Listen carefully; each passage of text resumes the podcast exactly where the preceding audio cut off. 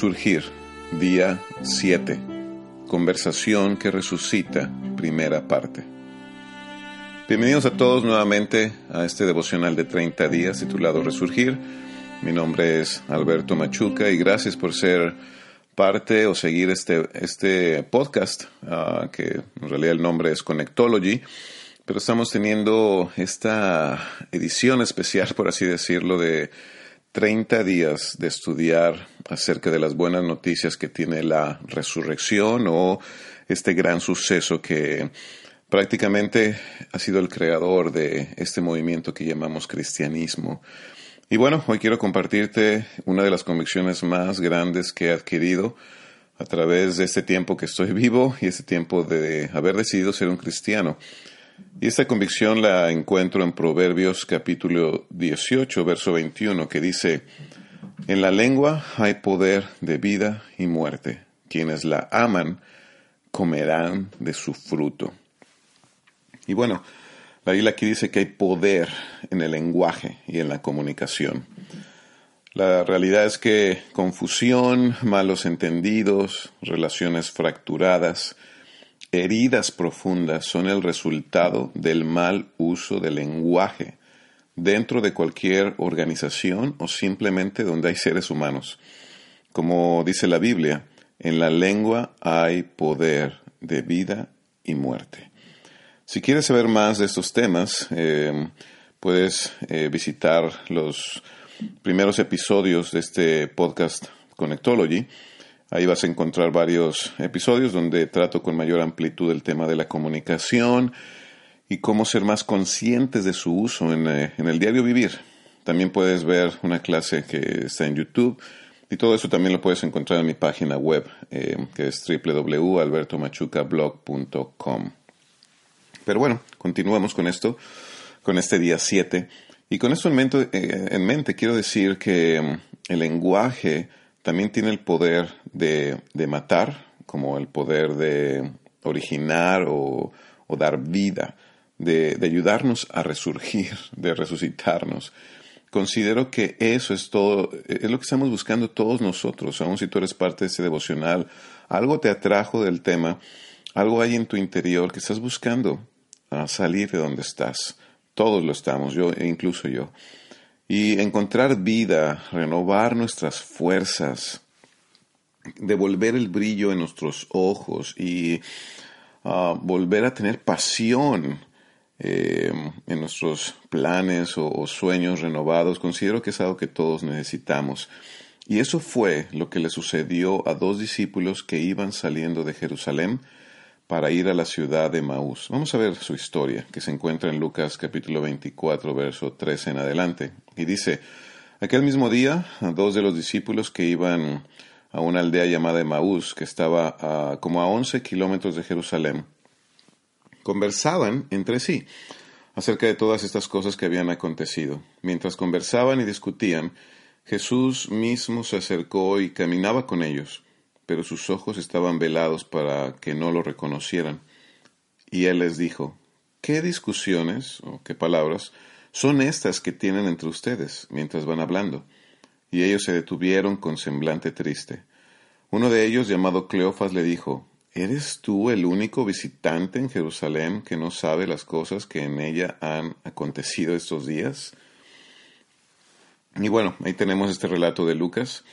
Eh, también quiero recordarte que tengo una, toda una serie que titulé Siete Millas, ah, donde hablo solo específicamente de esta historia.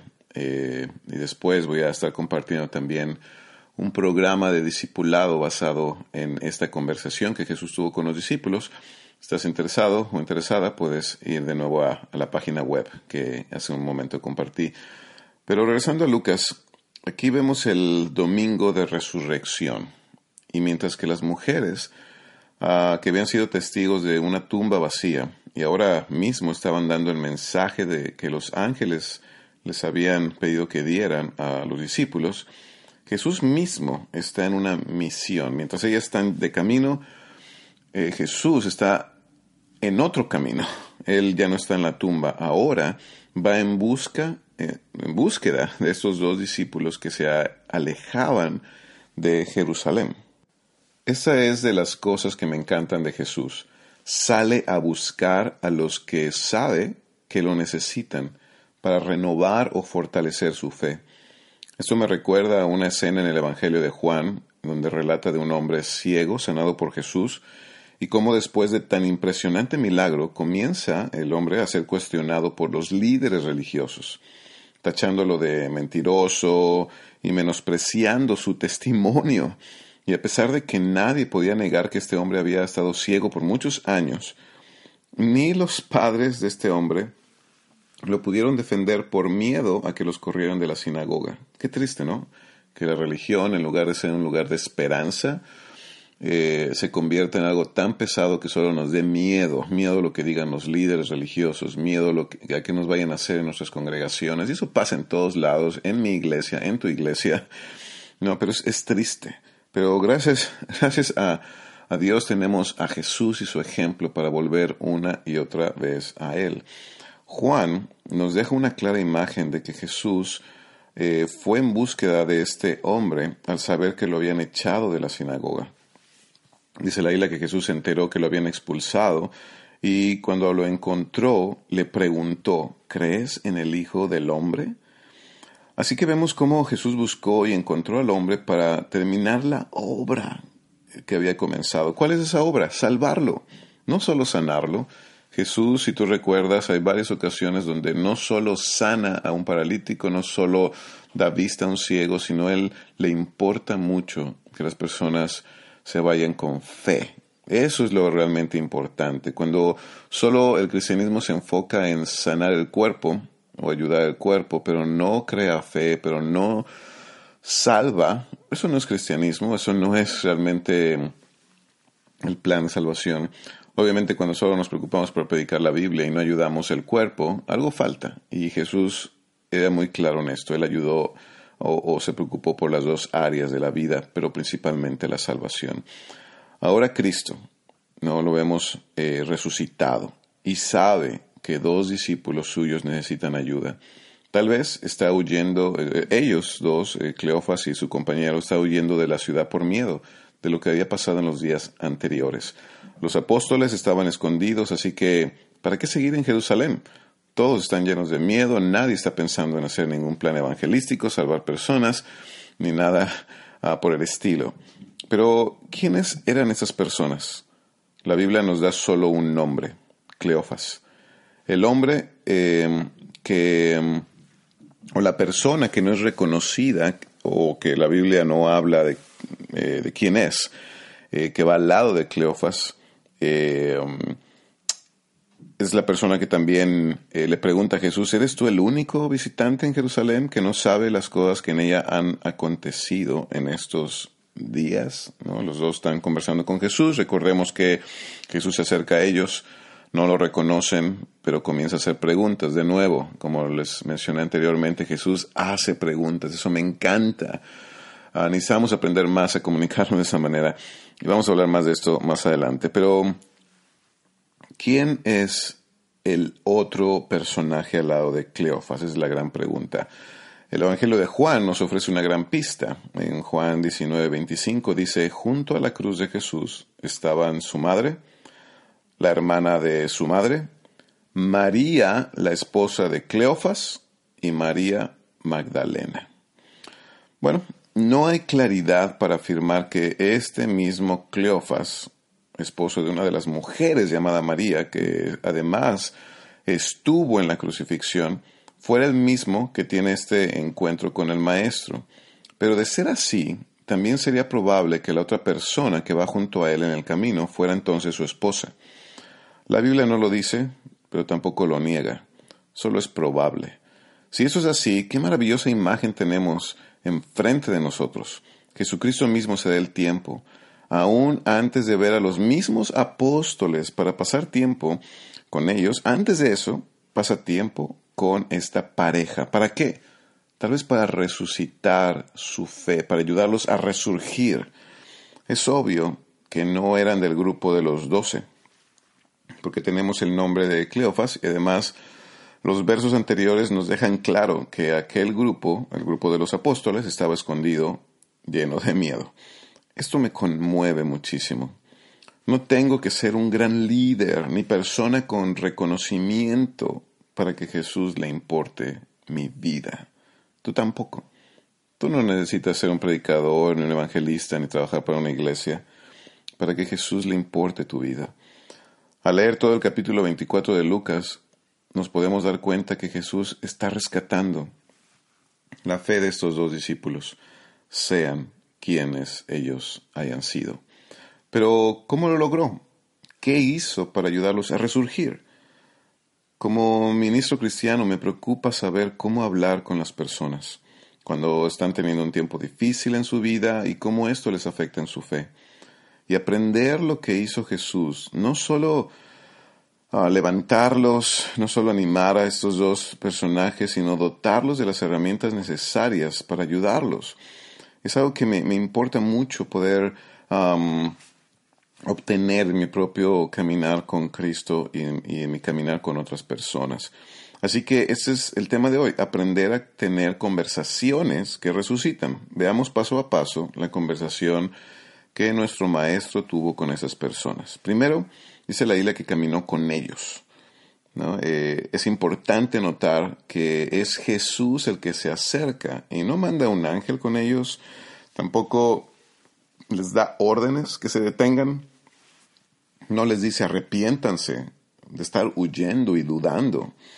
Eh, gente sin carácter, ¿qué les pasa? Ingratos. No, eh, Él camina con ellos. Y eso necesitamos todos en nuestra vida, alguien que quiera caminar con nosotros, que nos entienda, que se interese por nuestra vida y no solo que nos diga qué hacer. Segundo, Jesús hizo preguntas. Jesús indagó de muchas maneras en las vidas y sentimientos y pensamientos de Cleofas y su acompañante. Fíjate, Jesús preguntó qué van discutiendo por el camino. Y ahí dice la Biblia que ellos se detuvieron cabizbajos o tristes. Y ahí fue donde uno de ellos, llamado Cleofas, es cuando le preguntó, ¿eres tú el único peregrino en Jerusalén que no se ha enterado de todo lo que ha pasado? Y Jesús le responde, ¿qué es lo que ha pasado? Obviamente, eh, aprender a indagar, a hacer preguntas relevantes, saber escuchar es uno de los artes de comunicación más necesarios si queremos aprender a conectarnos con los demás de formas más profundas y que e, esto, aprender a preguntar, nos da la oportunidad de ser de verdadera ayuda. Eh, hace más de seis años atrás yo me certifiqué como un uh, life coach o un coach de vida. Eh, y esa fue una de las primeras cosas que aprendí, hacer preguntas. No para extraer información, no, no, no es importante la información, Um, teórica que, las personas dan, sino, las sino aprender a hacer preguntas que lleven a la reflexión, que ayuden a las personas a ver cosas tal vez de formas que no lo han visto antes y que tal vez no lo pueden ver por sí solos. Con esas preguntas uh, que Jesús hizo, él se dio cuenta no solo del estado emocional que tenían estos dos caminantes, porque dice la isla que se detuvieron como cabizbajos o tristes, sino también se dio cuenta del nivel de sus creencias. Porque ellos respondieron en el verso 19 del capítulo 24, dice, lo que, lo de Jesús de Nazaret era un profeta, poderoso en obras y en palabras delante de Dios y de todo el pueblo. Los jefes de los sacerdotes y nuestros gobernantes lo entregaron para ser condenado a muerte y lo crucificaron. Aquí podemos ver cómo una simple pregunta sacó a la luz lo que ellos pensaban de Jesús. ¿Y qué pensaban ellos que era Jesús? Un profeta. No dijeron que era el Mesías, no dijeron que era el enviado de Dios, el Hijo de Dios. Ellos dijeron que era un profeta, y sí, uno poderoso en obras y en palabras. Pero solo eso. Por un Mesías valdría la pena morir, por un profeta no tanto. Así que mejor salgamos de la ciudad, tal vez fue lo que pensaron. Y, eso me encanta porque debes recordar, eh, Jesús, él, no necesitaba la información, él era Jesús, él, él era el que había sido crucificado, él sabía qué había pasado.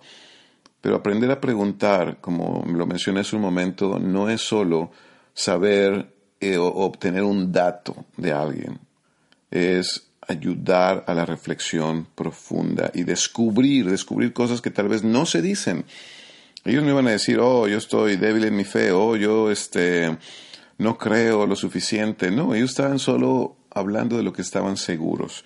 Pero alguien que sabe escuchar va a poner atención a esas cosas.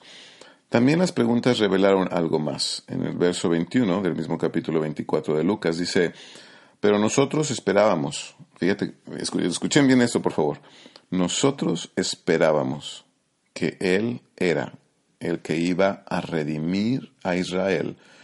Pero además de todo esto, este es el tercer día desde que estas cosas acontecieron. Y también algunas mujeres de entre nosotros nos asombraron pues cuando fueron de madrugada al sepulcro y al no hallar su cuerpo, vinieron diciendo que también habían visto una aparición de ángeles que decían que él vivía. Algunos de los que estaban con nosotros fueron al sepulcro y lo hallaron tal como también las mujeres habían dicho, pero a él no le dieron. Ok, eso es, eso es importante. Eh, hace un momento, al principio de este episodio, dije que mientras ellos iban saliendo, las mujeres iban hacia, hacia los apóstoles, pero no, en realidad eso me corrige completamente. Lo que, lo que había pasado es que las mujeres ya habían llegado con los apóstoles y esto de entender que también Cefas y su acompañante estaban allá y habían escuchado lo que había sucedido y de ahí fue cuando decidieron entonces salir de Jerusalén para ir a Emaús. Mientras los apóstoles, recordemos, eh, uno de ellos, Pedro, van corriendo hacia eh, la tumba y no, lo habían, no habían encontrado el cuerpo de Jesús. Pero bueno, esto me encanta. Jesús, eh, una de las apariciones principales es con estos dos eh, personajes. Y te, fijas, te fijas las palabras que ellos mencionaron. Dice aquí, nosotros esperábamos. Y la pregunta de Jesús, o las preguntas que Jesús hizo, reveló también las expectativas que ellos tenían expectativas que obviamente no fueron satisfechas. De muchas maneras, esta es una de las cosas que considero que más dañan nuestro, nuestro ser, y eso es las expectativas.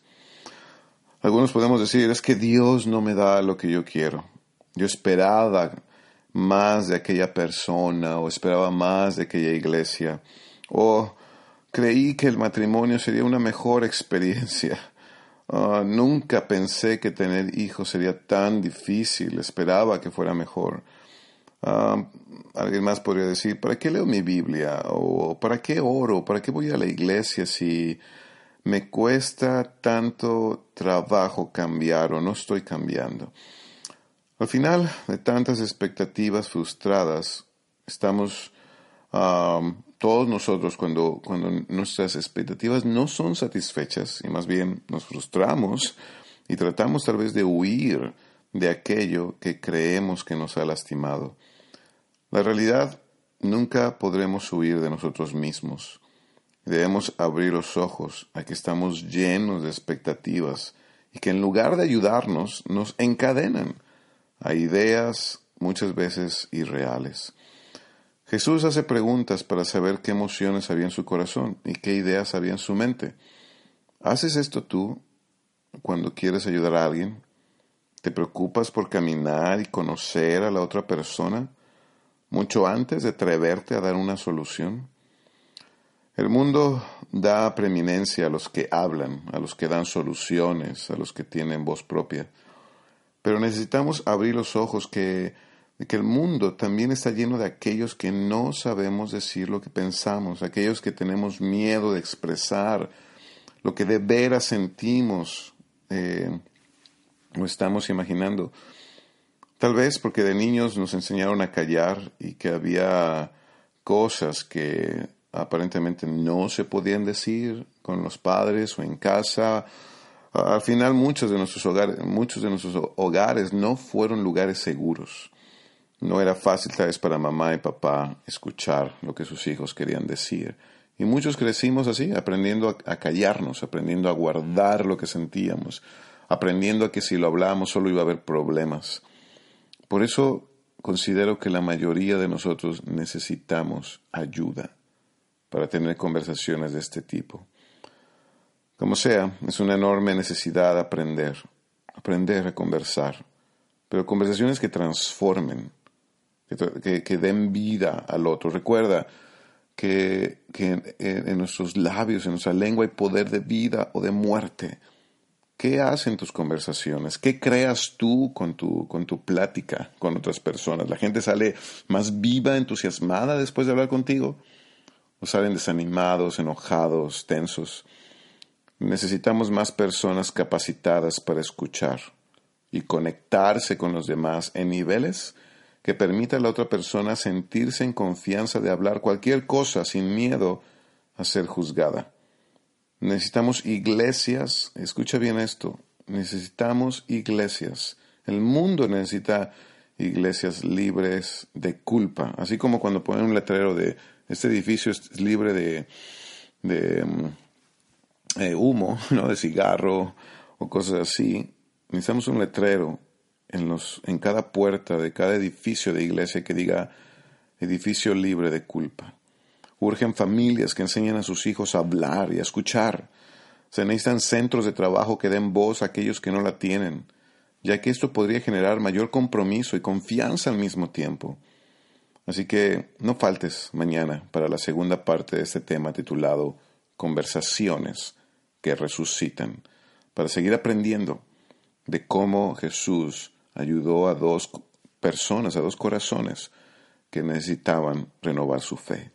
Aprovecha esta mañana para, o esta tarde, o la hora que estés escuchando este podcast, para orar, para pedirle a Dios que te dé un corazón dispuesto a caminar con personas, a caminar con aquellos que están tristes, desanimados, alejándose, y que tengamos el deseo de ayudarlos, pero no solo ayudar creyendo que, nuestras, nuestras soluciones van a ser eh, las soluciones para ellos, no, tal vez lo único que necesitan es alguien que camine con ellos y alguien que haga preguntas y que tenga los oídos deseosos de escuchar al prójimo, escuchar el corazón, escuchar las emociones y que podamos amar de forma verdadera y que tengamos también, pedirle a Dios que tengamos la sabiduría para aprender. Eso es lo que no encuentro en muchos lugares y muchas personas con las que me, con las que me cruzo. No hay la disposición para aprender.